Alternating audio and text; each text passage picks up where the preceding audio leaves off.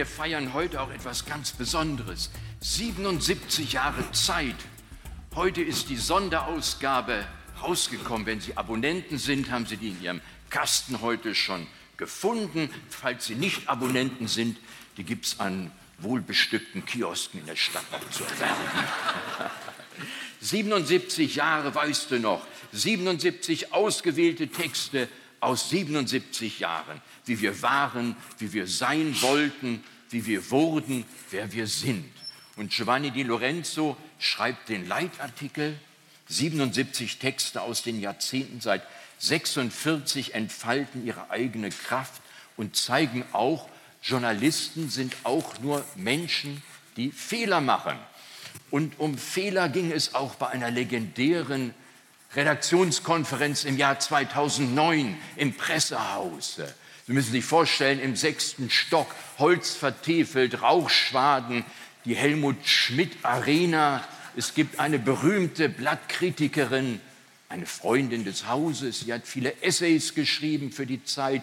Sie schreibt Leserbriefe in der Zeit und die Redakteure drängen in den Raum. Sie denken, heute gibt es eine wohlmeinende, eine liebenswürdige Blattkritik von einer Freundin des Hauses und sie erleben etwas ganz anderes. Sie bekommen eine Standpauke. Wo ist eure Kritik? Wo sind die philosophischen Texte geblieben, die das Blatt groß gemacht haben? Sie stänkert, sie eckt an, sie legt sich mit allen Ressortleitern an. Es gibt eine richtige Standpauke. Das ist Julie C. Sie spricht das an, was sie denkt. Wegducken ist überhaupt keine Option. Sie spricht die Themen an, die wichtig sind, wo andere sich nicht rantrauen. In der Zeit heißt es, wenn sie das Wort ergreift, dann ist das ein bisschen Jeanne d'Arc-artig. Sie prescht voran, wo andere sich nicht hintrauen. Sie ist eine Stimme der Vernunft, sie ist eine Streiterin der Demokratie. Dafür hat sie auch das Bundes das Bundesverdienstkreuz bekommen. Nebenbei ist sie auch ehrenamtliche Verfassungsrichterin in Brandenburg. Sie selbst sagt, ich bekomme Beklemmungen, wenn es große Diskussionen in der Gesellschaft gibt, die einseitig verlaufen und bestimmte Gruppen in der Gesellschaft überhaupt nicht gehört werden, weil sie sich nicht trauen, sich zu melden. Ihre Stimme möchte ich sein. Und sie schreibt große Romane. Und jetzt ihr neuestes Werk, Zwischen Welten, handelt von einer Hamburger, unter anderem auch von einer Hamburger Wochenzeitung. Und da bin ich aufmerksam geworden.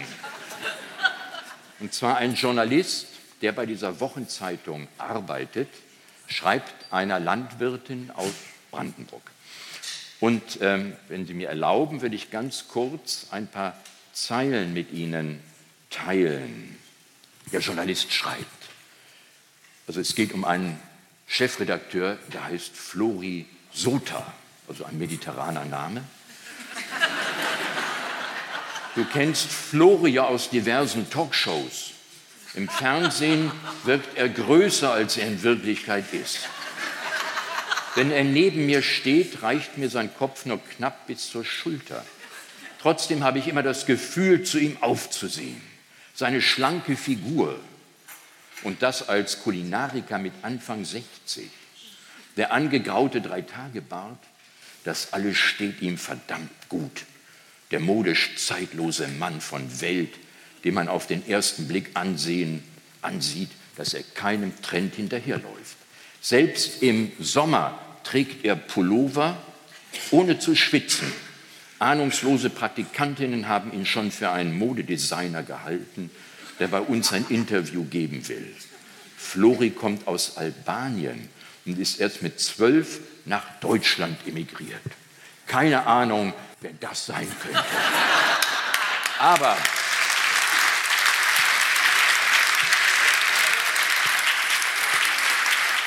Aber Giovanni di Lorenzo wird gleich mit Judici darüber reden und er wird es rausbekommen. Weil Giovanni Lorenzo, und das ist die Lorenzo-Methode, damit öffnet er alle Menschen und die vertrauen ihm alles an, was er wissen möchte. Er ist mit zehn, nicht mit zwölf, ähm, aus dem Paradies, aus Rom, nicht aus Albanien, äh, nach Deutschland gekommen, aus Rom, der Stadt des Marmors und der Paläste, nach Deutschland, in die kalte Hölle von Hannover.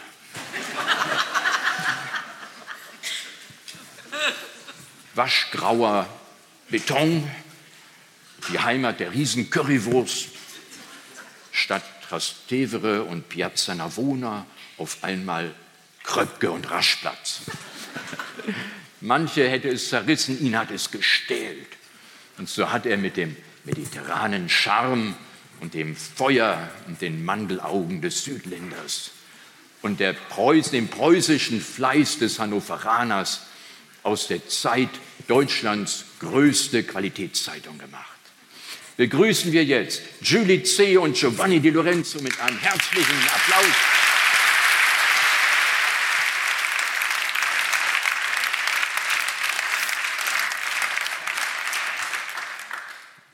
Schönen guten Tag, schön, dass Sie da sind. An so einem wunderschönen, hellen Tag haben Sie es vorgezogen, bei uns zu sitzen. Wir wissen das sehr zu schätzen und hoffen, dass wir die Erwartungen nicht äh, enttäuschen. Allerdings weiß ich nicht, Juli, ob wir nach dieser Einführung das Programm noch toppen können. Ja, ich habe auch schon darüber nachgedacht, ob wir einfach sitzen bleiben und Sie reden noch 90 Minuten weiter. Es wäre auch ein total guter Nachmittag geworden. Ich bin ja seit 19 Jahren bei der Zeit und seit 19 Jahren das Opfer der Ankündigungen von Rainer Esser. Und ich warte immer noch auf den Tag der Rache. Aber er wird kommen, ich bin ganz sicher. Wir werden sicher noch darauf zu sprechen kommen. Aber bis äh, Rainer jetzt gerade diese Einführung gemacht hat, bin ich gar nicht auf den Gedanken gekommen, dass dieser Chefredakteur irgendeine Ähnlichkeit mit mir haben äh, könnte. Also insofern müssen wir das jetzt aufklären. Klar, ist völlig klar. Haben Sie nicht im entferntesten dran gedacht? Null. Also wir, wir, äh, das klären wir aber noch auf, was das alles bedeutet. Rainer hat äh, gesagt, dass äh, dir unwohl ist, wenn öffentliche Debatten sich so verkanten, dass man das Gefühl hat, keiner hört mehr auf den anderen. Ich weiß auch aus vielen Ihrer Äußerungen, dass es ihnen auch unangenehm ist, überhaupt öffentlich aufzutreten. Und insofern einerseits große Dankbarkeit, dass Sie den Weg hierher gefunden haben. Andererseits kommt das völlig überraschend, weil Sie so eloquent sind und so scharfsinnig antworten können. Woraus resultiert dieses große Unbehagen an öffentlichen Auftritten? Ja, es ist vielleicht gar nicht so der gute Ort, um darüber zu sprechen, weil ich glaube, wir treten gerade öffentlich auf. Ähm, naja, ist doch der beste Ort, um das zu exorzieren. Eine, ja. Auch wieder wahr.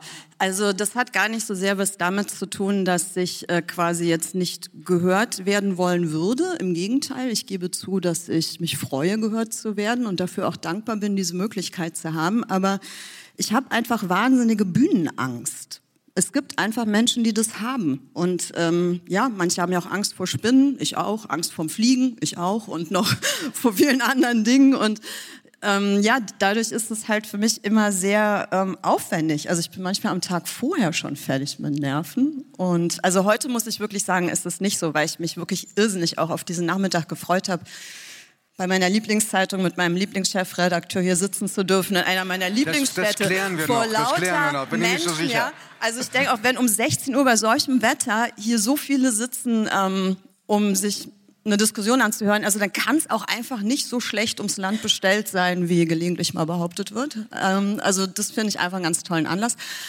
Aber grundsätzlich, also gerade wenn es ums Lesen geht, ums Vorlesen aus den eigenen Texten, das, ähm, das kostet mich unheimlich viel Kraft und mhm. deswegen meide ich das eher, wenn ich kann.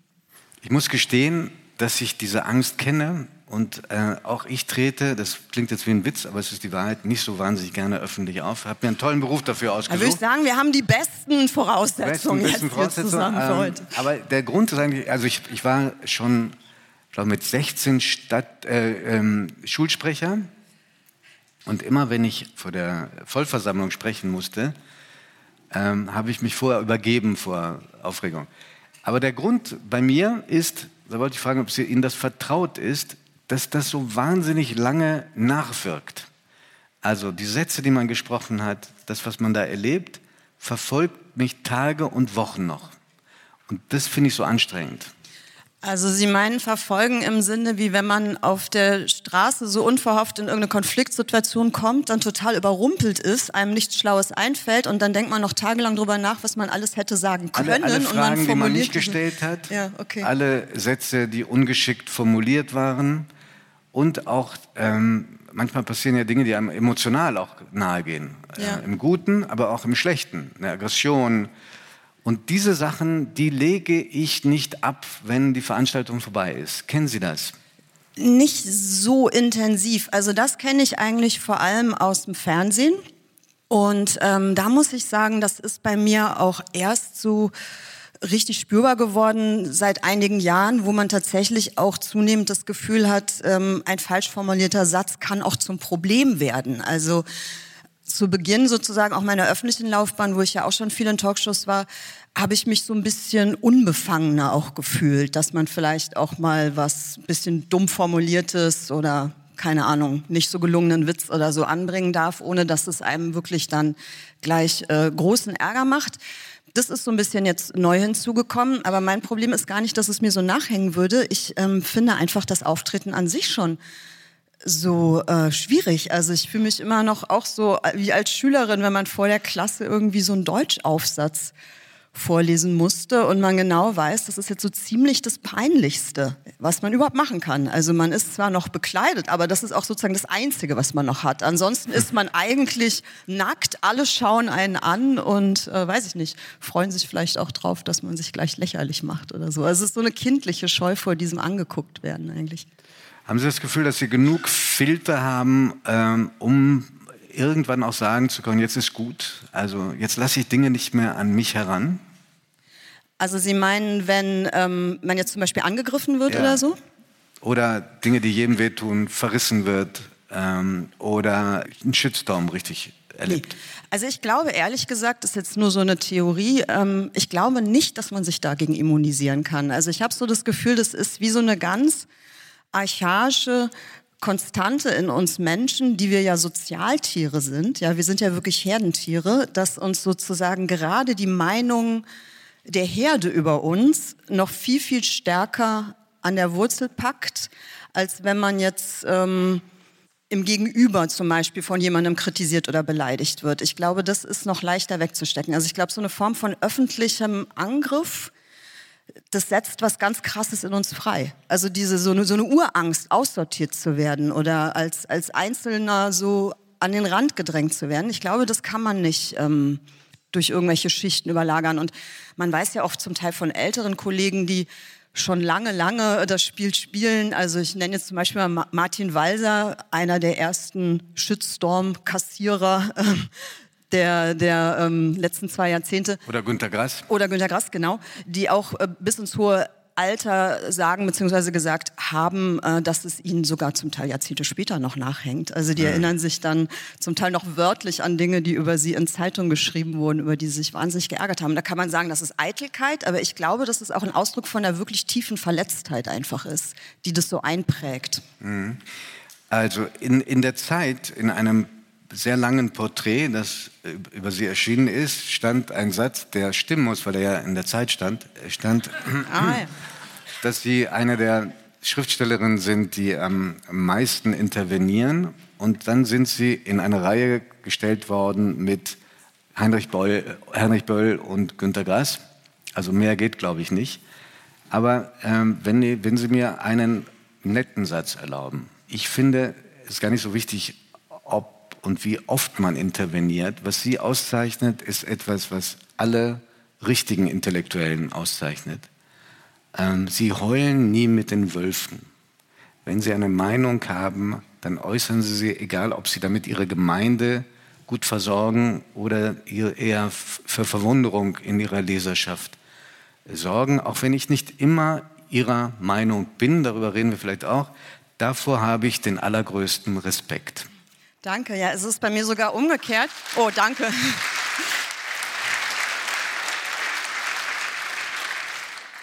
Ja, vielen Dank. Also es ist bei mir sogar so, dass ich ähm, tatsächlich auch sagen würde, ich interveniere überhaupt nicht oft. Das wird manchmal so wahrgenommen, aber ich mache eigentlich sehr wenig äh, öffentliche Statements und ich fühle mich gerade dann dazu sozusagen innerlich genötigt, wenn es nicht dem entspricht, was alle anderen eh schon gesagt haben. Also nicht, weil ich denke, ich will aus Prinzip dagegen sein, sondern es ist eher so, wenn ich einen Standpunkt habe und der wird von vielen anderen schon formuliert, dann fühle ich mich nicht so aufgerufen. Ja, also dann ist es okay, so, dann kommt es ja vor.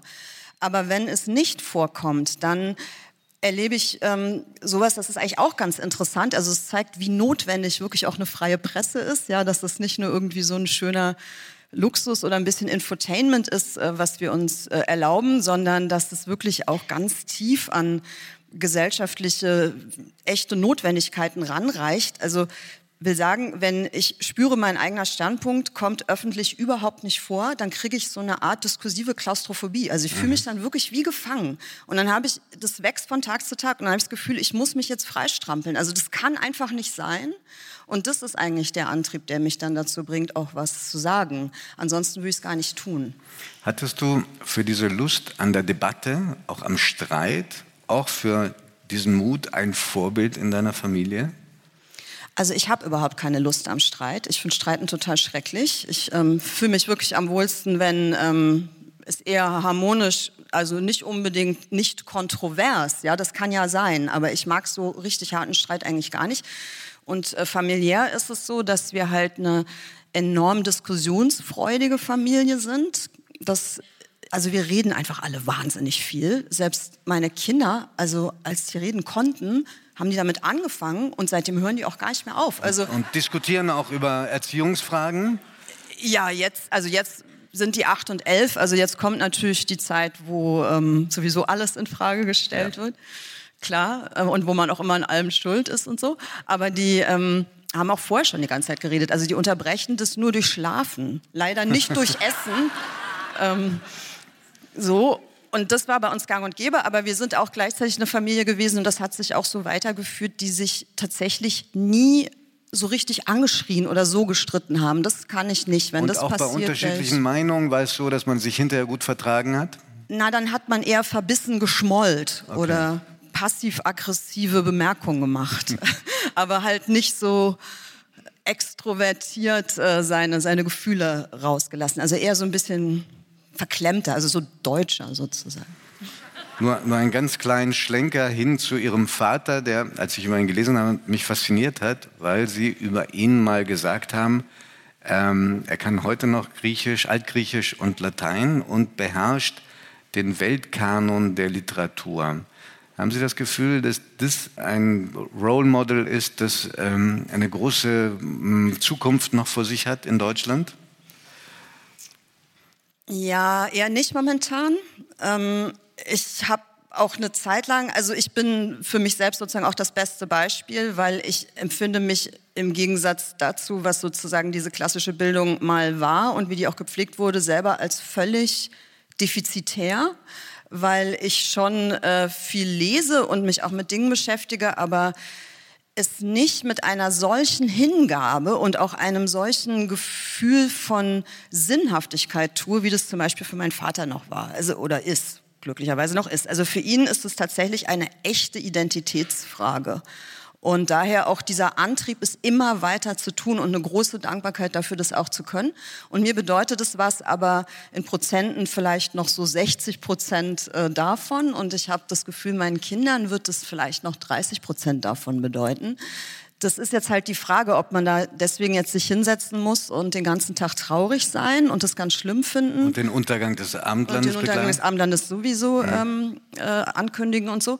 Oder ob man ähm, auch sagen kann, dass das halt letztlich auch Anverwandlungen sind. Also dass sozusagen die Menschheit im Gespräch mit sich selbst immer neue Formen findet und dass sozusagen dieser klassische Bildungskanon über eine gewisse Zeit halt eine Form davon war und dass es aber nicht heißt, dass das Gespräch nicht fortgesetzt wird, wenn das dann in den Hintergrund tritt, sondern dass halt neue Formen sich herausbilden und dass die genauso wichtig und okay sind. Also das wäre der Versuch, es jetzt so. Also weniger Bildung heißt nicht in diesem Fall äh, blöder. Es muss ja auch nicht weniger sein, man kann ja auch sagen, es ist anders, oder? Ja, also man kann ja ähm, nicht Griechisch und nicht Latein äh, beherrschen und trotzdem über andere Dinge extrem intensiv informiert sein. Also es ist ja sozusagen wirklich nur eine Definition von einem bestimmten Bildungsverständnis, was man auf keinen Fall absolut setzen sollte. Sonst wird man, glaube ich, ähm, unfair auch gegenüber dem Fortschritt. Äh, ich habe Altgriechisch und Latein äh, an der Schule gebimst ähm, und äh, es war tatsächlich, es lag nicht Hannover, an Hannover, aber an der Schule, das war die Hölle. Ähm, und als ich in der 11. Klasse von der Schule flog, äh, war das einer der schönsten Ereignisse meines Lebens. Verdanke sehr viel. Nur Klammer zu. Die Rache der Geschichte ist, ich bin bei der Zeit gelandet. Ja, eben, ne? Insofern schließt sich da wieder, wieder ein Kreis. Also Exkurs beendet und zurück zu dem sich unwohl fühlen, wenn da so eine Uniformität der Meinung da ist oder wenn man das Gefühl hat, man hört gar nichts, was so wieder den Stachel lockt, dass da so eine Art Klaustrophobie entsteht. Und trotzdem habe ich selbst bei Ihnen äh, in letzter Zeit mal erlebt, ähm, dass Sie gesagt haben, als die Frage kam, wollen Sie sich dazu nicht äußern bei uns im Blatt, machen wir uns da nicht wieder alle gegen uns. Das ist dann eine Frage der Abwägung, wie viel Kraft habe ich noch? Ist das eine gewisse Scheu, wieder einen Konflikt einzugehen, Energie zu verschwenden? Was ist das? Ach, das sind verschiedene Dinge. Also zum einen, ich will es jetzt wirklich nicht dramatisieren, ich sage einfach nur, wie es ist. Man muss, glaube ich, inzwischen gucken, dass man sozusagen seine Sprechberechtigung nicht verliert. Also man muss gucken, wie viel kann ich äußern, auch an Dingen, die nicht so gerne gehört werden, die eine bestimmte Sorte von Gegenwind aus bestimmten Richtungen bekommen, ohne dass sozusagen eine Form von der Montage erfolgt, die hinterher dazu führt, dass man gar nicht mehr gehört wird. Ja? Also weil dann hätte man weder sich selbst noch der Sache einen Gefallen getan. Also einerseits möchte ich nie feige sein. Also ich möchte eigentlich immer sagen, was ich wirklich denke. Das wäre eigentlich ein Anspruch an mich selbst. Aber es macht natürlich dann keinen Sinn, wenn man befürchten muss, dass man also nicht nur sich selbst emotional, sondern sozusagen auch die Sprechposition beschädigt. Darf dann hat man was verloren. Also das ist die eine Abwägung. Also Ihnen wiederzuspiegeln, wie ich es verstehe, ja. dass es immer Äußerungen sind, dass man nicht denkt, oh, die C schon wieder. Genau. Also dass man nicht gebrandet ist.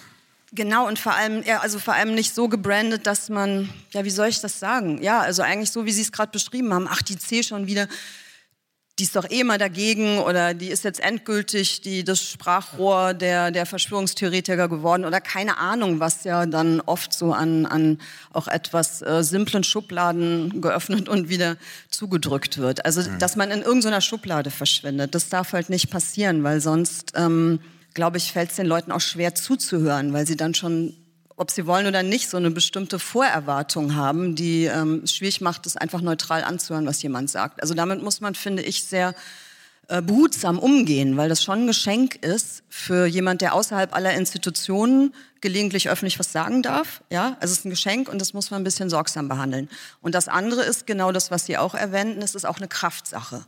Also wenn es kracht, dann ähm, kann man gucken, dass man möglichst wenig davon mitbekommt, aber ein bisschen was kriegt man halt immer mit und das kostet enorm Kraft, zum Teil auch über Wochen hinweg, ähm, sich davon nicht runterziehen zu lassen und das muss ich auch dosieren. Also das kann ich sozusagen jetzt nicht alle 14 Tage gebrauchen. Also einmal im Jahr reicht dann auf jeden Fall. Mhm. Also als ähm, ich angefangen habe, als Journalist zu arbeiten, da hatte man ganz klare Gegner und Feindbilder. Also man wusste, wenn es Druck gibt, kommt der aus der Politik, er kommt äh, von der Kirche manchmal, er kommt von mächtigen Unternehmern, die damit drohen, dass sie keine Anzeigen mehr schalten. Ich habe beim bayerischen Fernsehen eine Jugendsendung moderiert. Raten Sie mal, von wem der Druck kam. Ähm, Haben Sie gesagt in Bayern? Mhm. Ja.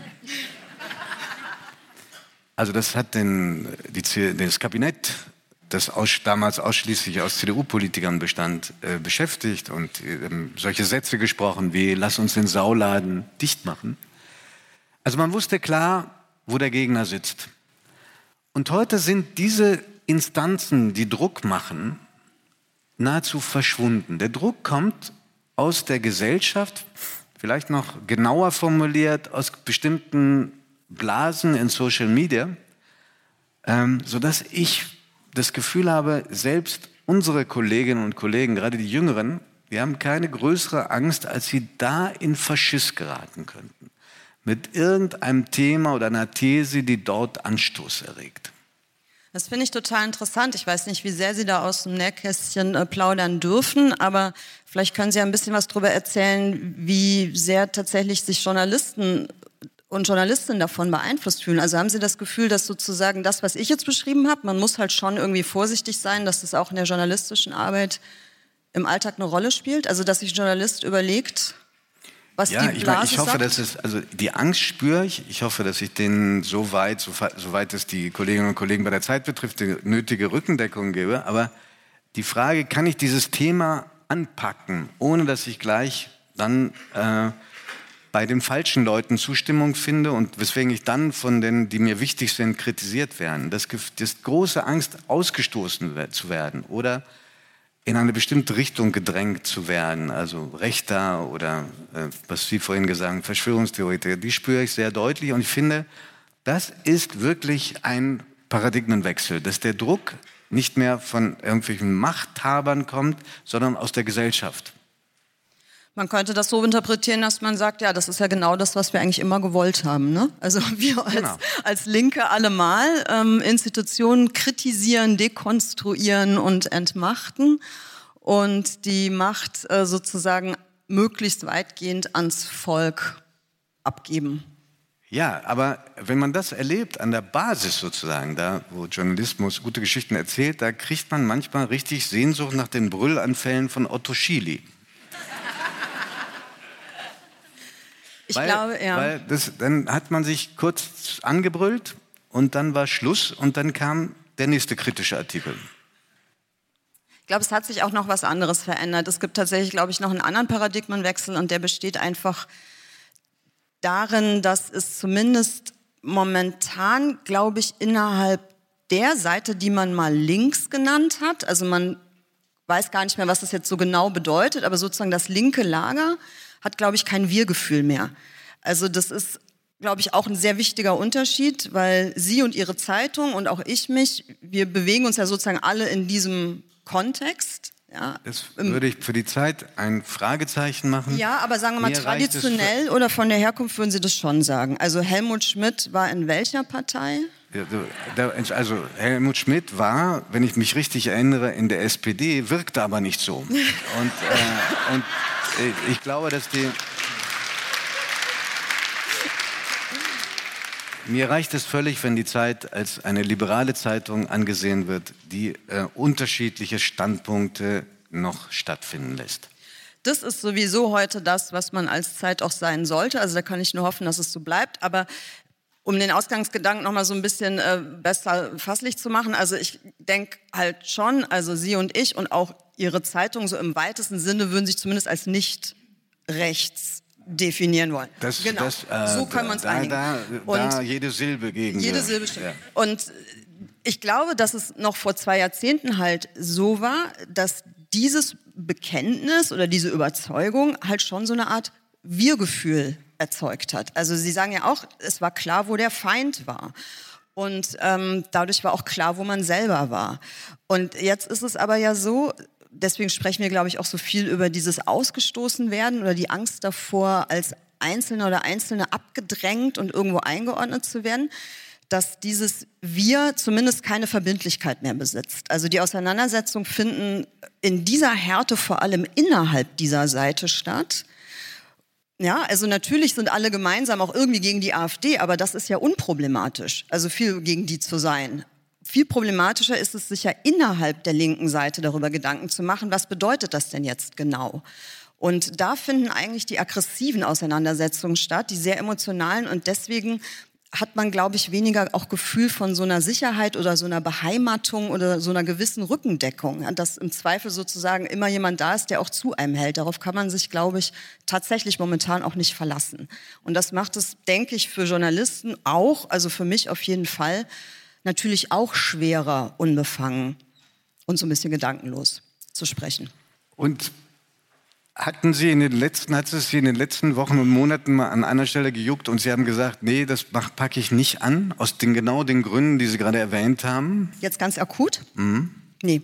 Also es ist auch nie so, dass ich jetzt sagen würde, ähm, zu dem Thema sage ich ganz grundsätzlich nichts, sondern es ist ja oft so, ähm, dass, also nehmen wir jetzt mal letztes Jahr, wo ich halt aktiv war, äh, politisch mit Äußerungen zum Ukraine-Krieg. Das ist ja nun das heißeste Streitthema wahrscheinlich gewesen des letzten Jahres, was überhaupt ähm, sozusagen aufschien. Da ist es halt so, dass wenn man... Ähm, zweimal haben Sie zweimal einen haben, genau. äh, öffentlichen Appell, Appell, unterschrieben. Einmal unterschrieben und einmal auch mit initiiert. Und genau. zwei, zweimal gerieten Sie in den Verdacht, äh, der Ukraine nur Rücken zu fallen, dadurch, dass sie die Bundesregierung aufgefordert haben, bei den Waffenlieferungen extrem vorsichtig, vorsichtig zu, sein zu, sein und in Verhandlungen zu treten. Dies nur einmal zur Erläuterung. Genau.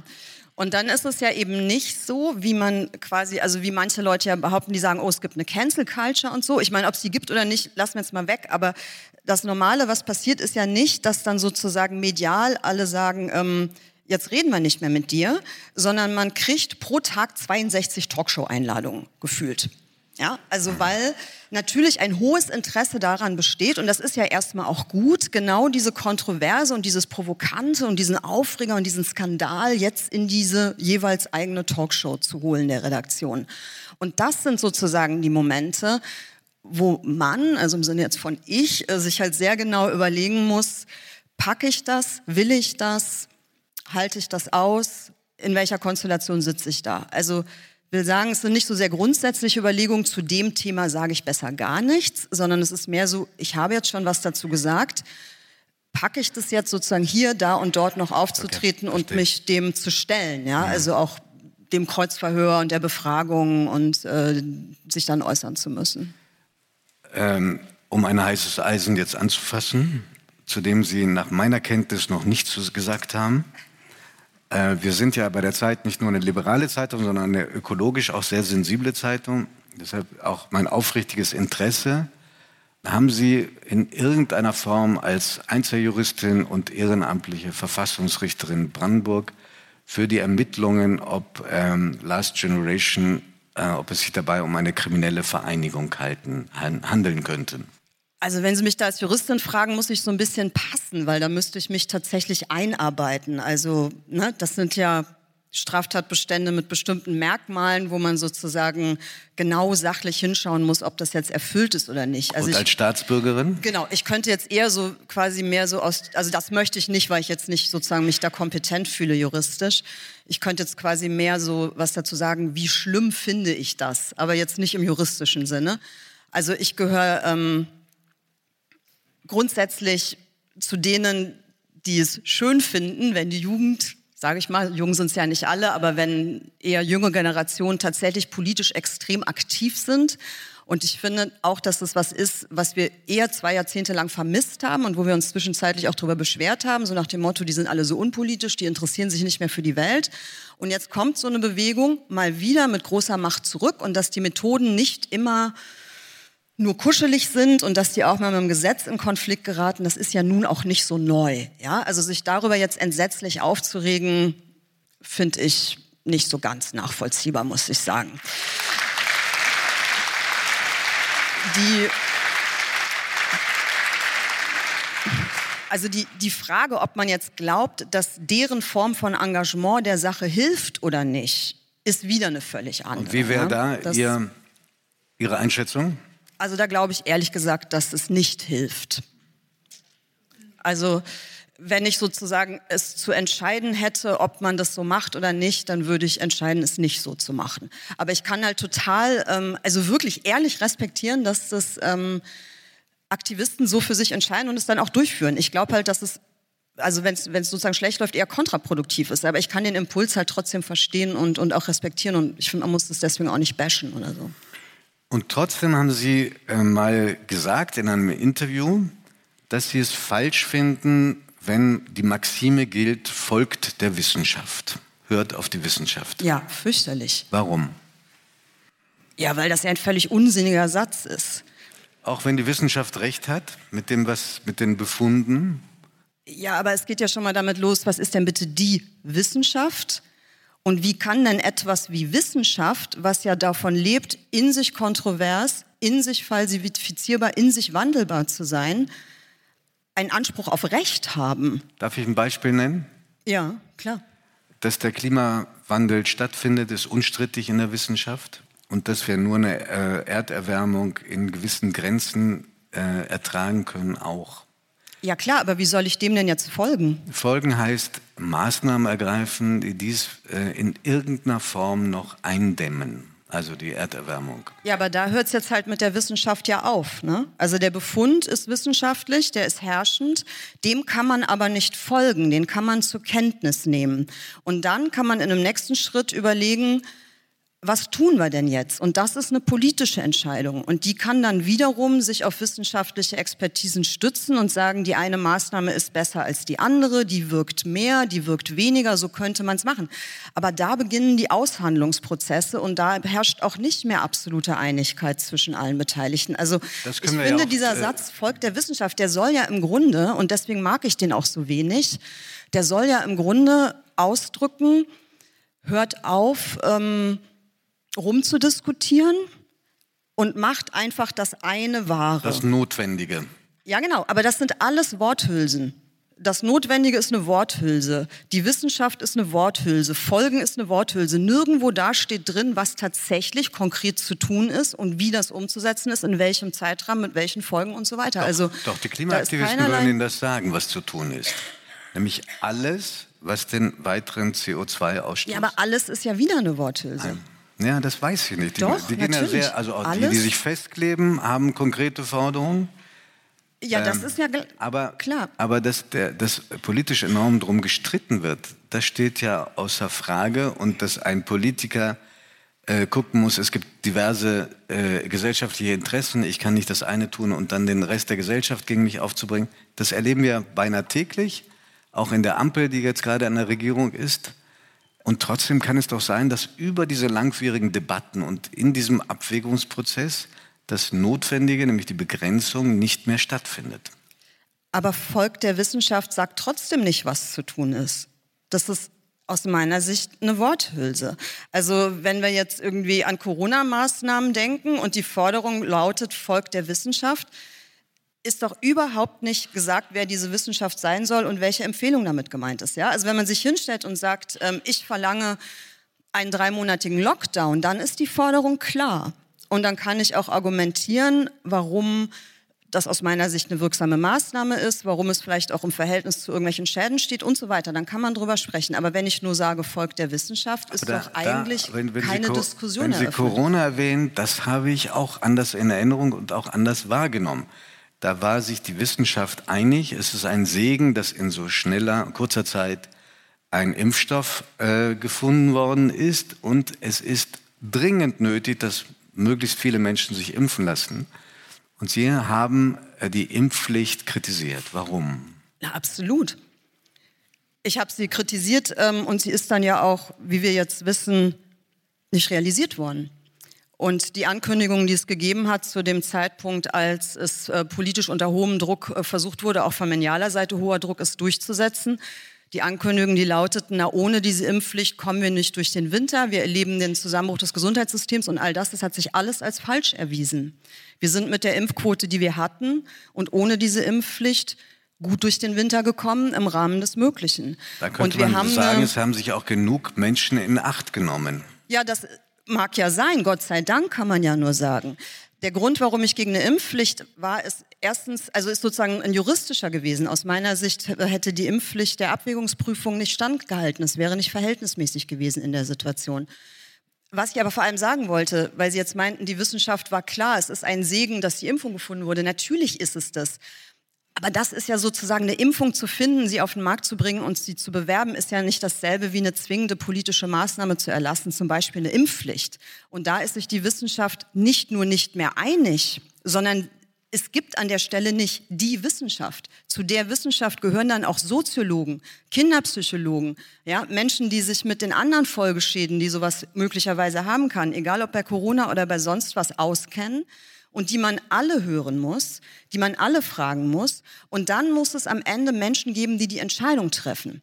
Und das sind in unserem System demokratisch gewählte Politiker. Und das hat einen ganz guten, wichtigen Grund, dass wir das so geregelt haben, vor bald mehr als 70 Jahren. Ja, und wo wir auf keinen Fall sagen dürfen, meine Meinung, das muss ersetzt werden, weil dieser Prozess dauert zu lange. Da wird vielleicht das Notwendige nicht getan, das ist zu träge. Das ist keine Option. Also wir müssen auf jeden Fall dabei bleiben. Wir können politischen Aktivismus machen, wir können die drängen, wir können immer wieder fordern, dass es schneller gehen muss. Aber wir können nicht in eine Richtung gehen zu sagen, wir ersetzen Politik durch die Wissenschaft. Haben Sie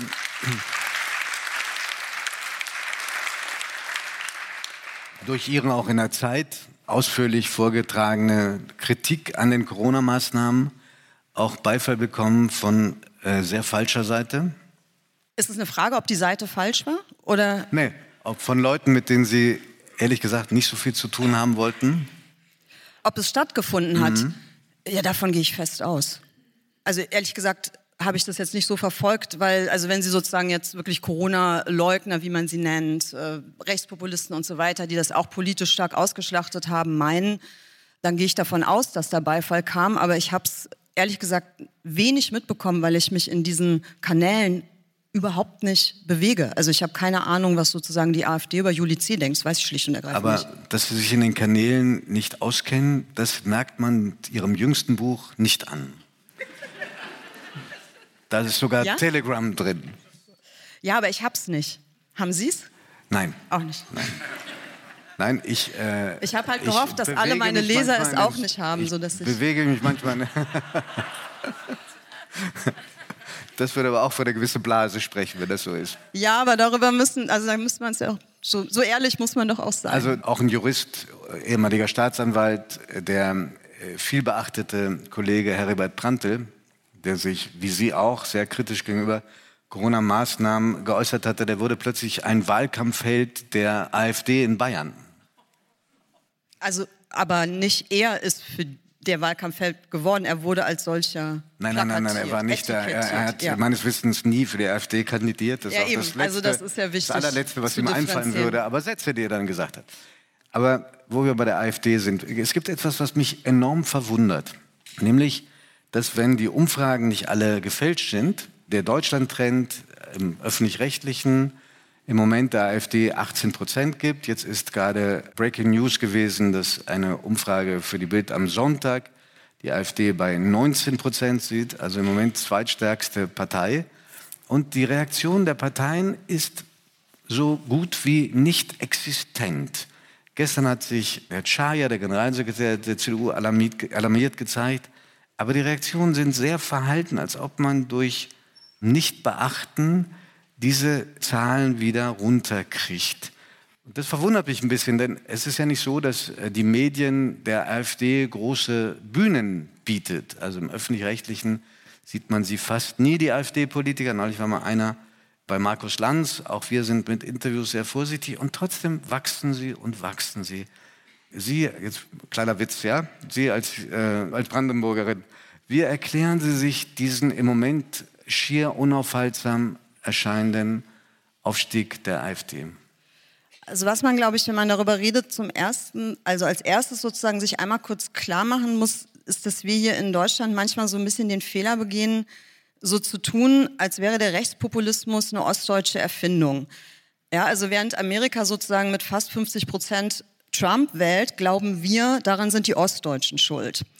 Das muss man einmal entzerren und, glaube ich, sozusagen die Perspektive umdrehen und sagen, traurigerweise sind in den allermeisten Ländern der westlichen Hemisphäre die Rechtspopulisten mit noch viel erschreckenderen Prozentzahlen auf dem Vormarsch, zum Teil auch äh, längst an der Spitze angelangt. Einverstanden. Ich habe immer nur gedacht, die Deutschen sind ein bisschen Während immuner. sozusagen Westdeutschland, ja. vor allem Westdeutschland, da ein bisschen immuner ist, aus mhm. Gründen, die völlig auf der Hand liegen. Mhm. Und ich fürchte, das, was wir gerade beobachten, ist sozusagen das Abnehmen dieser Immunität. Mhm. Und, Und warum? das ist warum? es, was die, ähm, naja, das liegt, glaube ich, zum einen am Vergehen von Zeit. Also je länger wir uns vom Jahr zeitlich, biografisch vom Jahr 1945 und den Jahren davor entfernen, desto weniger zittert vielleicht einem deutschen Bürger die Hand bei dem Gedanken, sein, sein Wahlkreuz bei einer wirklich rechten Partei zu machen. Also da denke ich, geht Immunität einfach auf diese Weise verloren. Das andere ist, dass natürlich die Themen, um die es jetzt geht, sich stark entfernt haben von dem, was ursprünglich mal mit Rechtssein verbunden wurde, nämlich vor allem ausländerfeindlich zu sein. Ja, also das ist es ja nicht mehr nur, sondern da gibt es jetzt eine ganze andere Palette von Themen, die halt, ja, bei vielen Menschen, glaube ich, auch das Gefühl erwecken, es gäbe sowas wie eine eine elitäre Gemeinschaft aus den ehemaligen Volksparteien, dann noch den Medien, weil sie ja sagten, man kann das irgendwie, sie geben denen ja keinen Raum in der Zeit und die kriegen keine Talkshow und so. Das ist überhaupt nicht der Punkt, weil deren Wähler ja sowieso davon ausgehen, oder also nicht alle, ne? ich möchte es ja auch nicht im Verallgemeinern, aber es gibt so eine, so eine Stimmung unter dieser Wählerschaft, dass sie quasi sowieso sagen, naja, das, was ihr da in eurer Zeit macht oder die Politiker in Berlin oder die Leute im öffentlich-rechtlichen Fernsehen, das ist ja sowieso alles ein abgekartetes Spiel, was überhaupt nichts mit der Realität zu tun hat. Das heißt, es ist, wenn das sozusagen die Überzeugung ist, ungemein schwierig, sozusagen mit so volkspädagogischen Methoden da äh, einwirken zu wollen, ja, sei das durch Essays äh, in aber, ihrer Zeitung kann, oder durch könnte es sein, könnte es sein, dass die Rechte weltweit, also in westlichen Demokratien zum Beispiel, auch deswegen so stark ist, weil viele Menschen, die eher ein kleines Einkommen haben, die soziale Frage inzwischen mehr bei der Rechten aufgehoben sehen als bei den traditionellen linken Parteien? Ich kann jetzt natürlich nicht für alle Länder da mitsprechen, weil ich die einzelnen äh, Gesellschaften und Kulturräume auch zu wenig kenne, um jetzt wirklich auf dem Schirm zu haben, wie sich da sozusagen aber da, wo Sie sich ja. aufkennen, also auskennen. Also von den USA, glaube ich, kann man sagen, dass es so ist. Mhm. Und von unserem eigenen Land glaube ich das auch. Also die klassische Linke, SPD und dann eben auch in der Abspaltung die Linke, hat schon phasenweise wirklich vergessen, was die Zielgruppe eigentlich ist. Und das beginnt auch nicht nur im Angebot von konkreten politischen Vorstellungen, die man realisieren möchte, sondern es fängt halt mit dem Personal an. Ja? Also wenn früher sozusagen in der SPD große Mengen auch der Abgeordneten, derer die kandidiert haben, einfach aus einem Arbeiterhaushalt kamen, also nicht an der Uni waren, vielleicht auch gar kein Abitur hatten, schafft das natürlich eine ganz andere Nähe auch zu bestimmten Gesellschaftskreisen, die sich vertreten fühlen wollen, als wenn da am Ende halt auch lauter Juristen sitzen äh, mit Doktortitel, die halt irgendwie sagen, ja, und ich bin jetzt Sozialdemokrat und kämpfe für euch Sozialschwache vielleicht, wenn ich mal Zeit habe oder so. Also da fehlt ja schon sozusagen auch so eine personelle Glaubwürdigkeit. Mir hat erst diese Woche ein führender Sozialdemokrat natürlich off the record gesagt. Ähm, Ist es der, der heute Nachmittag auch noch kommt? Nein. Weil sonst. Nein. Sonst hätte man ihn ja gleich mal mit der dem, Frage noch konfrontieren können. Bei, bei, dem ist man manchmal auch versucht zu sagen, man vergisst so schnell, in welcher Partei der ist. Also ich glaube, jetzt wäre aber, er sehr aber, verletzt. Aber nein, ich will ganz, das sage ich mit allem Wohlwollen. Ja, äh, absolut. Wir haben der oft auch hier schon interviewt worden. Aber ich glaube, er ist nicht so äh, die Galionsfigur der traditionellen sozialdemokratischen Partei. Aber also ich glaube, er den, denkt den, schon, dass er das ist. Also wie auch immer. Gut, jeder, ist jeder Fremdwahrnehmung und Eigenwahrnehmung ja. gehen manchmal auseinander. Also, ich weiß auch nicht, wer in diesem Fall recht hat. Aber der, der mir das gesagt hat, das ist so ein klassischer gewesen Sozialdemokrat. Aber den dürfen Sie jetzt nicht nennen. Nein, aber der hat Folgendes gesagt. Ähm, die dänische Ministerpräsidentin, eine Sozialdemokratin, für die er offenbar eine gewisse Sympathie hatte, die würde aus meiner Partei wahrscheinlich ausgeschlossen werden. Die weiß aber ziemlich genau offenbar, was ihre Klientel bewegt. Genau, wobei man natürlich auch weder linke noch sonstige Politik quasi nur so verstehen sollte, dass man das Mäntelchen nach dem jeweiligen Umfragewind hängt. Ja, also es sollte schon auch Prinzipien geben, die man treu bleibt, zum Beispiel innerhalb der Sozialdemokratie. Aber bei den linken Parteien hier in Deutschland, zumindest über eine gewisse Zeit hinweg, hat ja sozusagen beides nicht, nicht stattgefunden. Ja, weder ist man dem eigenen Programm tatsächlich treu geblieben, noch hat man das Ohr an der Schiene gehabt. Keins von beiden. Also ich habe ja eine relative Nähe zur SPD, bin seit einigen Jahren auch Mitglied. Davor war es mehr so ein ähm, loser Verbund sozusagen. Wer war, der, wer war der Grund oder was war der Grund, dass Sie überhaupt eingetreten sind? Sie haben sind? wer gefragt, das heißt, dass Sie es schon wissen. Nee, nein, nein ich habe ich hab eine, Vermutung, ich hab eine Vermutung. Ich habe eine Vermutung. Deshalb ist mir diese kleine freudsche ja. Fehlleistung passiert. Ja, ich bin, ähm, ich war Schulz-Groupie. Also Martin Schulz, also nicht Scholz Groupie, sondern das Schulz. Das war meine Vermutung auch. Ja. ja. Also ich hatte halt äh, tatsächlich sehr große vielleicht ja auch völlig naiv, ich weiß es nicht, vielleicht war es auch doch nicht so naiv. Ich hatte große Hoffnung gesetzt in sozusagen eine europäische Wiedergeburt der Sozialdemokratie und dachte, dass er dafür der richtige Mann sein könnte. Ich denke auch immer noch, dass er es vielleicht gewesen wäre und dass diese Partei halt so wahnsinnig, manchmal so irrsinnig strohdumm ist, ihre besten Leute immer vom Ast zu sägen. Ja, das machen die wirklich gerne. Und so einer ist er ja dann auch geworden. Aber egal, ich bin dann trotzdem nicht wutentbrannt wieder ausgetreten, sondern bin immer noch drin.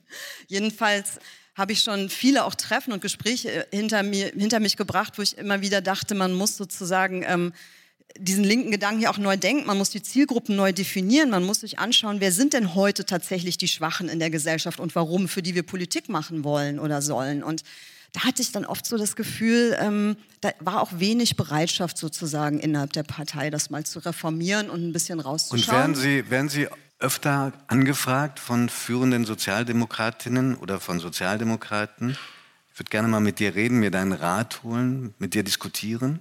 Also Rat holen ist natürlich zu viel gesagt. Das, äh, da wäre meine eigene Position auch überhöht. Aber der Kontakt wird öfter mal gesucht, gesucht. ja, mhm. weil die SPD das auch gerne macht, mit Nicht-Politikern ins Gespräch zu kommen. Das finde ich auch eine sehr schöne Angewohnheit in der Partei.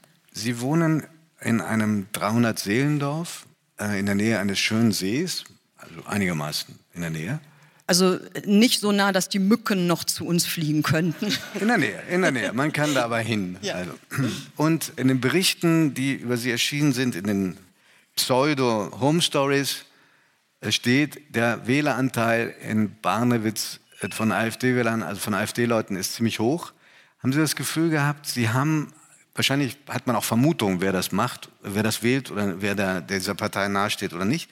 Hatten Sie manchmal das Gefühl, ich habe einen rübergekriegt, da wegargumentiert von der AfD? Ich glaube nicht, dass es möglich ist. Also das glaube ich tatsächlich nicht. Also man kann mich ja auch nicht von der SPD wegargumentieren, obwohl es super gute Argumente gäbe, die nicht zu wählen. Aber also ich glaube nicht, dass es leicht ist und wahrscheinlich nur in Ausnahmefällen möglich, jemanden, jemandem argumentativ seine politische Überzeugung auszureden. Ich glaube nicht, dass das geht. Ich glaube, was aber geht. Ja, dann gäbe es aber auch keine Machtwechsel in Demokratien, wenn das unmöglich wäre, Leute von Argumenten, mit Argumenten zu überzeugen? Naja, ähm, es ist ein bisschen ein Unterschied, ob man quasi sagt, man überzeugt Menschen, zum Beispiel auch indem man etwas tut oder indem man einen interessanten Punkt vorstellt oder, oder indem sozusagen sich darüber redet, gesellschaftlich sich auch was ändert, als wenn jetzt Person A und B an der Bushaltestelle stehen in meinem kleinen Dorf und ich auf den einquatsche und der soll jetzt was anderes wählen. Also das ist ein bisschen sozusagen eine andere Form von Lernprozess. Das oder, heißt, man kann sich nicht aus dem Weg gehen, man lebt mit denen weiter. Ja, man lebt nicht nur mit denen weiter, sondern man ist Nachbarn und auch zum Teil gute Nachbarn. Also man kann, finde ich, nicht oder das sehe ich für mich jedenfalls so, ich, ich sage ja nicht zu Leuten, weil ich ahne, was du wählst, rede ich nicht mehr mit dir. Also es kommt für mich nicht in Betracht. Es gibt Gründe, aus denen ich mit Menschen nicht mehr reden würde, bestimmte Verhaltensweisen, bestimmte Äußerungen, aber nicht alleine das Wahlkreuz. Also das finde ich äh, nicht, nicht ausreichend als Grund jetzt für einen Kontaktabbruch. Mal abgesehen davon, dass das auch keinem weiterhilft, den Kontakt abzubrechen, weil man kann zwar Menschen nicht aus den politischen äh, Wahlentscheidungen rausquatschen, aber was ich glaube ich schon manchmal kann, und wenn das nur so Milligramm-Erfolge sind, ich kann glaube ich manchmal Vorurteile auflösen. Weil gerade das, was ich vorhin erwähnt habe, diese große, dieses große Misstrauen gegenüber den sogenannten Eliten, was ja auch in den USA letztlich zu den Katastrophen geführt hat, die wir da erleben durften und wenn wir ganz viel Pech haben, auch wieder erleben werden müssen, das ist virulent und dann kann ich mich sozusagen hinstellen und sagen, du pass mal auf, aber ich bin doch auch eine von denen. Und glaubst du jetzt wirklich, dass ich gleich nach Hause gehe in die Brandenburger Straße und weiter am Big Reset arbeite? Ja, also ist es das, was du wirklich glaubst? Und dann setzt vielleicht schon mal so ein Milligramm Nachdenken ein, weil man sich selbst ja quasi auch als Exemplar anbieten kann und sagen, na, wenn die da oben, ich schreibe doch auch in der Zeitung. Mhm. Julie, es heißt, dass in Ihrem Dorf ein Schwarzer lebt. Und das ist Nicht genau in dem Dorf, da wohnt in keine. In der Nähe. Ein, eins weiter, ja. Und dass es ein Dorffest gab. Und bei diesem Dorffest war dieser Mann anwesend. Und dann kamen aus einem anderen Dorf Neonazis, um ihn wahrscheinlich zu verprügeln, auf jeden Fall übel zu behandeln. Wenn diese Geschichte stimmt, was ist dann passiert bei diesem Dorffest? Also die kamen nicht um, sondern die kamen, also eine, eine, Gruppe von eindeutig, also wirklich Neonazis aus Rathenow, das ist eine Kleinstadt bei uns in der Gegend, die eine ziemliche Szene hat, dieser Art. Und es war eher so, dass die betroffene Person dann sozusagen gefährdet war. Und da haben, ähm, also die kamen nicht extra für ihn, sondern er war halt anwesend. Und also stimmungsmäßig stimmungsmäßig zeichnete sich ja. ab, die sind alle betrunken, die wollen Randale und da sitzt jetzt ein Schwarzer und es ist halt völlig klar, der wird jetzt angepöbelt und so. Und da haben sich äh, einige der Anwesenden erhoben und halt gesagt, die sollen verschwinden. Und das soll jetzt nicht klingen wie eine Heldengeschichte, sondern ich würde sagen, das ist äh, nach wie vor relativ normales Verhalten. Also ja, das sagt eigentlich auch gar nicht besonders viel aus. Also weder über die Stimmung im Land noch über die, es sagt vielleicht am ehesten was darüber aus, dass Menschen, die sich persönlich kennen, eine andere Art des Umgangs haben, als man halt ihnen vielleicht zutrauen würde. Und trotzdem ist es eine tröstliche Geschichte, wenn es so war. Ja, klar. Aber es ist auch nicht sehr tröstlich, dass diese Leute da überhaupt reinkommen. also, das ne? wollte ich gerade fragen, weil hm. Sie, was ich verstehen kann, sagen, das Rechte ist nicht eine Erfindung. Es tut mir immer so wahnsinnig leid, dass ich Ihnen ständig den Rücken zudrehe. Ja, ich fühle mich auch schlecht. Wir sind so gesetzt worden und angeblich äh, ist sonst die Akustik noch gefährdet. Sorry, sorry, sorry. Ja? Wir können ähm, ja mal die Plätze tauschen okay, jetzt und komm. dann... Ähm,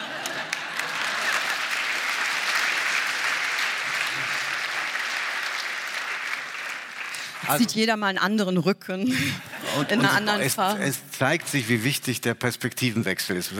werden Sie jetzt gleich auch einen Mann fragen? Merken? Völlig neuer Raum. Also Sie haben, Sie haben vorhin gesagt, dass es falsch ist und auch diskriminierend und auch das Problem verharmlosend, wenn man sagt, das Rechte gibt es nur in Ostdeutschland. Trotzdem, auch aus eigenen Recherchen, die ich gemacht habe, ich finde es eigentlich einen unerträglichen Zustand, dass Menschen, die anders sind und anders aussehen, Angst haben müssen, in Teilen Deutschland überhaupt sich aufzuhalten. Und ich frage mich, wie man damit seinen Frieden schließen kann. Ich wüsste nicht, dass damit sehr viele Menschen Frieden schließen. Ich würde sagen, dass das nach wie vor in der großen Mehrheitsgesellschaft für Empörung sorgt und das auch zu Recht. Ich möchte aber trotzdem sozusagen meine ostdeutschen äh, Mit-Ossis äh, da sozusagen insoweit in Schutz nehmen. Also traditionell war das sozusagen auch ein großes Problem in Bayern. Ja, da habe ich mal zwei Jahre studiert und kann berichten, dass man auch dort als schwarzer Mensch nicht unbescholten über die Straße laufen konnte, sondern sich da einiges gefallen lassen musste. Also das ist auch nicht rein ostdeutsch. Da machen wir es uns zu leicht, wenn wir das behaupten. Und das andere ist eben, sicherlich ein Problem, was wir ja sozusagen aus den Umfragen und so weiter auch wissen. Je weniger Anteil von Migration es in der Bevölkerung auch gibt, desto schlechter sind leider Gottes diese Verhaltensweisen. Und das ist natürlich dann insofern schon Ostdeutsch auch ein Erbe aus den Jahrzehnten davor, wo eben wenig Durchmischung stattgefunden hat. Ja, mich irritiert da was anderes noch. Ja. Äh, jetzt hat es einen spektakulären Prozess gegeben gegen diese Linksextremisten Lina. Da hat der Rechtsstaat alles hervorgeholt, was man so als Folterinstrumente so vorzeigen kann, im grellen Licht der Scheinwerfer. Und es ist auch völlig richtig, Menschen zu verurteilen, die, wenn auch aus guten Absichten, andere körperlich schweren Schaden zu fügen. Da gibt es überhaupt keinen Zweifel. Aber ich wünschte mir dieselbe Entschlossenheit der Behörden in diesen Ländern gegenüber Rechtsextremisten, die andere Leute äh, bedrohen. Die vermisse ich.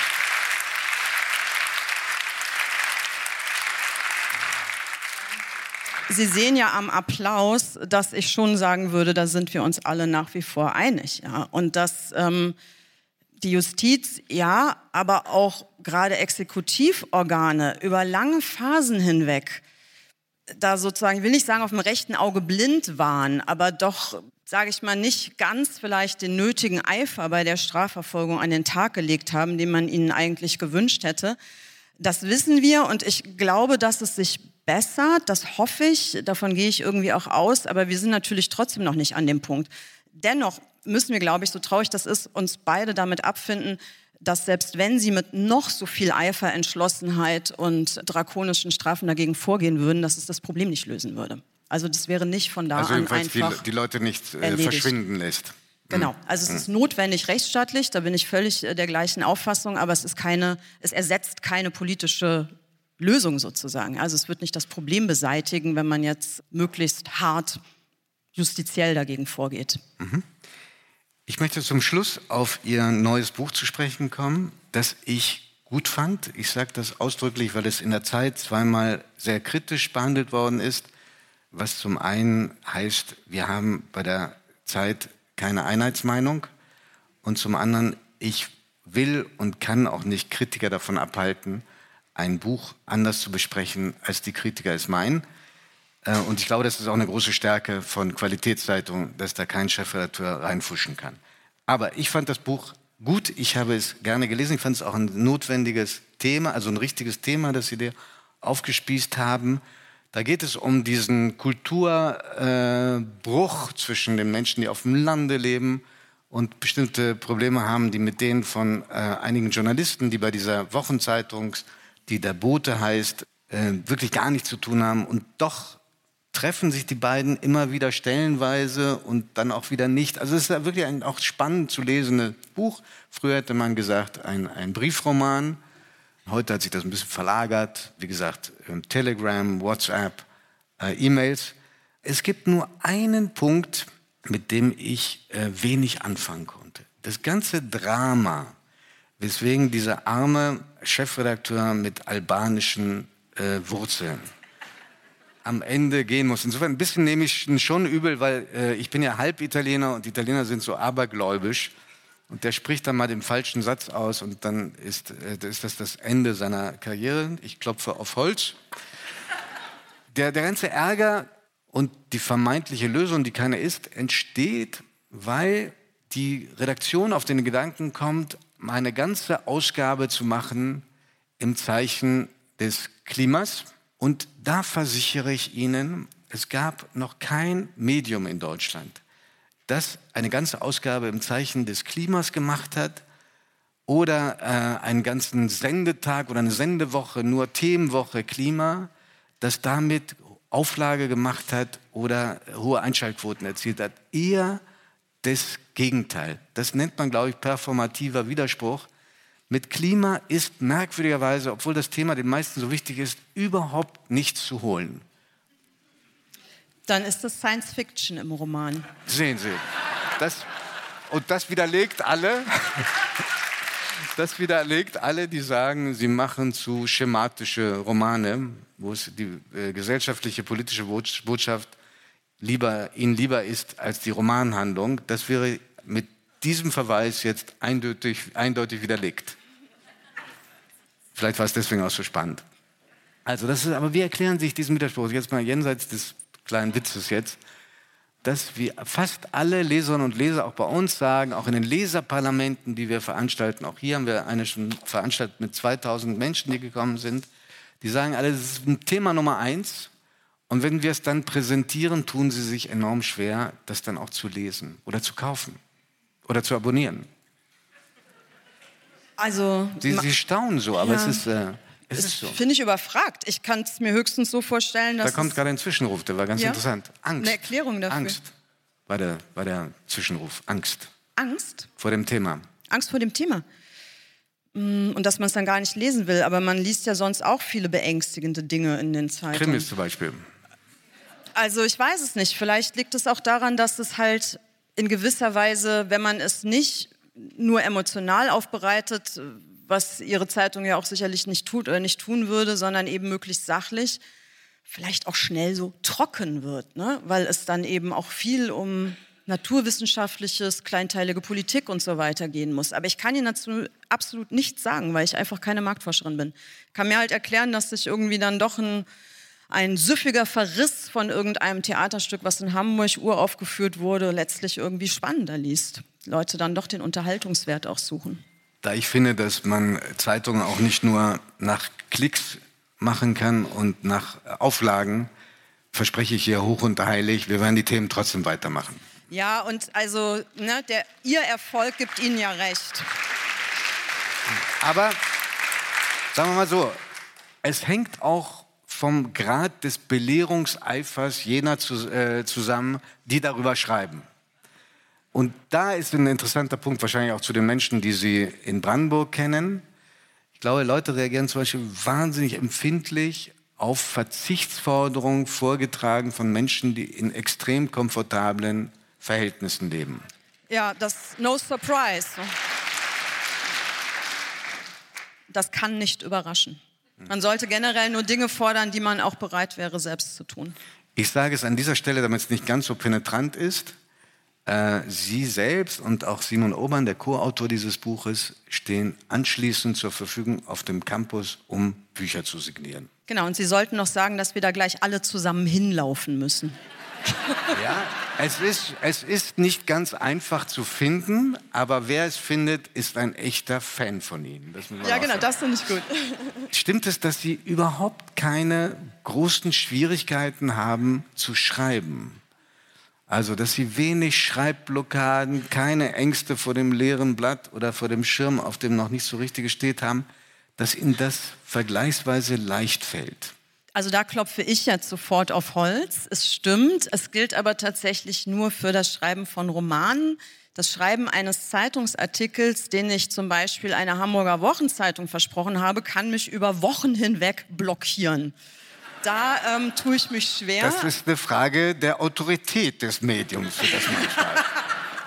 Ich glaube, es ist einfach auch eine Gattungsfrage, weil eben das Schreiben von Romanen für mich so ein bisschen ist, wie wenn man so vor sich hin trällern würde. Also so was sehr musikalisches, was so ins Fließen kommt, wo auch gar nicht jeder einzelne Satz so bewusster Überlegung entspringt, sondern was aus sich selbst heraus eben auch einen Sog entwickelt. Während das Schreiben eines Essays natürlich so ne, verlangt, dass man die ganze Zeit mit dem Skalpell präzise unterwegs ist und das fällt mir schwerer. Also es dauert bei mir wirklich lang und da kenne ich auch Schreibblockaden. Also da kenne ich auch dieses Prokrastinieren, dass man sagt, ach 48 Stunden habe ich noch. Ähm, es reicht ja, wenn ich ja, morgen Nachmittag es gibt viele anfange. Autoren und Autoren, die genau das brauchen. Diesen Druck? Ja, ja, total. Ja. Also 48 Stunden ist ein komfortabler Vorsprung. Ja gut, das war jetzt wahrscheinlich irre altmodisch. Ich hätte wahrscheinlich 48 Minuten sagen müssen für die heutige Zeit. Schreiben Sie bereits an Ihrem neuen Roman? Ich schreibe an ungefähr zwölf neuen Romanen, jetzt, von denen wahrscheinlich keiner, also zwölf war jetzt übertrieben, aber. Sind alles sind, Probebohrungen sozusagen? Genau, und einige sind auch schon sehr alt und äh, auch sehr tief. Heißt aber trotzdem nicht, dass sie am Ende was fördern. Also das ist jetzt keins davon sozusagen in einem Stadium, wo ich sagen könnte, das wird mit hoher Wahrscheinlichkeit auch tatsächlich ein Buch. Aber das Schöne ist ja, ähm, dass ich mir halt Zeit lassen kann. Das ist der unfassbare Luxus, wenn man eben nicht äh, die nächste Ausgabe vollschreiben muss und einen Redaktionsschluss hat, sondern wenn man sagen kann, naja, wenn erst in zwei, drei oder vier Jahren was erscheint, ist auch völlig okay. Also ich kann mir wirklich die Zeit nehmen.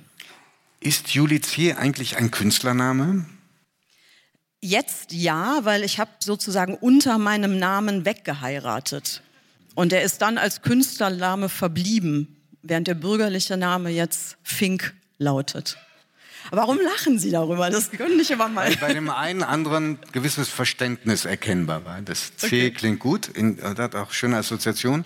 Wurden Sie Juli schon als äh, Kind genannt? Ja. ja. Also ich glaube, meine Eltern hätten mich auch tatsächlich so genannt, wenn das damals schon gegangen wäre. Damals haben die Standesämter gesagt, der Name wäre nicht zulässig, weil er keine eindeutige Identifikation eines Geschlechts erlaubt. Okay kann man sich schon gar nicht mehr vorstellen. Nee. Ne? Aber das war bis vor ein paar Jahren auch tatsächlich so, dass Juli nicht eingetragen wurde, weil man nicht wusste, ob es ein Junge oder ein Mädchen ist. Juli, Julia, ich, äh, wenn wir öfter Gelegenheit hätten, miteinander zu diskutieren, ich glaube, wir würden uns streiten wie die Kesselflicker, aber nach jedem Streit hätte ich das Gefühl, ich gehe da bereichert raus. Vielen lieben Dank für dieses Gespräch. Dankeschön. Ja, vielen Dank, dass wir hier sein durften.